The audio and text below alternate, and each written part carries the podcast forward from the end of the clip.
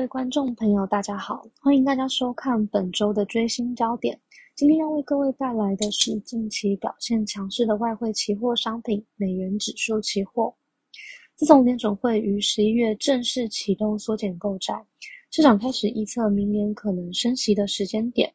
再加上近期联准会主席于国会的证词上提及，可能要加快缩减宽松的步伐，因此在升息预期可能提前的情况之下。将进一步支撑美元指数的走势。首先，先来回顾近半年美元指数期货的一个表现。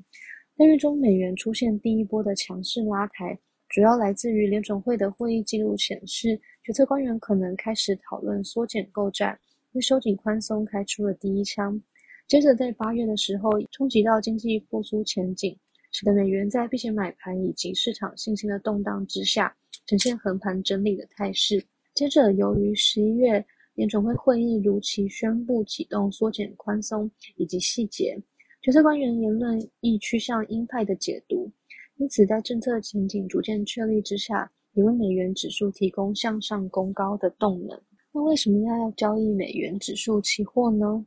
美元指数的组成是六种货币对于美元汇率变化的几何平均加权值。主要反映美元，主要反映美元的强弱势程度。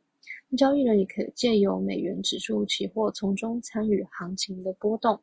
那美元指数期货的一口保证金，是保证金为二零九零元美元，相当于六万元的台币。以上合约规格提供给交易人作为一个参考。那接着我们看到大纲的部分，这次主要内容分为三个部分。首先会纵观今年的全球外汇动向。接下来会深入探讨美欧现况的一个比较，那最后则是会针对美元行情展望做一个说明。由二零二一年以来全球外汇期货累计升贬值的图可以看出，基本上就是呈现强势美元的格局。主因在于前面所提及的美国联总会开始启动缩减购债，并期望于明年退出宽松，进而实施货币正常化的措施。明确的路径以及政策指引，使得美元指数稳步攻高。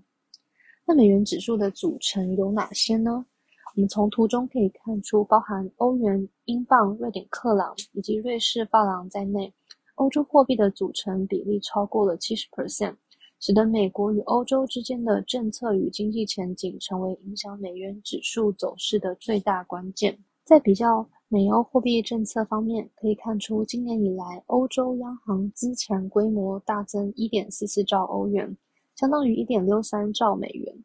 高于美国联准会的宽松力道，可以体现出欧洲央行在继续实施宽松政策的积极度以及决心。那接着，针对最近一次美欧央行利率会议重点而言，可以明显的看出，美国联准会在担忧高通膨影响，进而启动收紧宽松之际。欧元区通膨成长仍然未达标，欧洲央行官员几乎同意继续提供货币刺激，且阻断明年可能升息的预测。如此程度也呈现出两央行的政策分歧，升息预期也更加强化美元指数的上档空间。接着我们可以看到，关于明年联总会人事异动的风险，也随着美国总统拜登提名费的主席鲍威尔继续连任下届主席而淡化。除了延续美国经济政策的连续性以外，也代表着未来退出宽松的步伐将呈现适度积极的步调。也由于鲍威尔的连任获得拜登经济团队数名成员的支持，也更加坐实了原先预定退出宽松的政策适切性。最后，我们看到结论的部分：二零二一年以来，美元在复苏以及收紧宽松的预期之下，呈现强势上涨。并且持续受到高通膨预期的推升。此外，由于美元指数的组成方式，美欧之间政策经济强弱的前景将影响美元指数的走势最甚。当前，欧洲央行受制于长期实施超宽松政策，通膨仍然偏弱之下，而无法跟进联总会收紧货币宽松的步伐，使得美元下档具有一定的支撑。最后，也提醒交易人关注十二月十五日。联总会利率决议可能提出的加速缩减购债议题，甚至预期提前将进一步推升美元走势，但仍然需要留意外围风险对于复苏前景的影响。而我们研究团队这边也因应交易所的活动，特别推广具有交易热度的商品。今天带来的是港交所的恒生科技期货。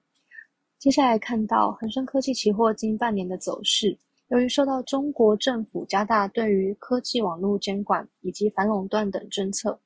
进一步重创科技网络类股的表现，再加上第三季财报普遍不如预期。使得恒生科技期货持续承压。那为什么要交易恒生科技期货呢？将恒生科技期货以及其他全球主要期指进行比较的话，可以发现近一年以来，恒生科技期货的波动与日内振幅明显高于其他市场，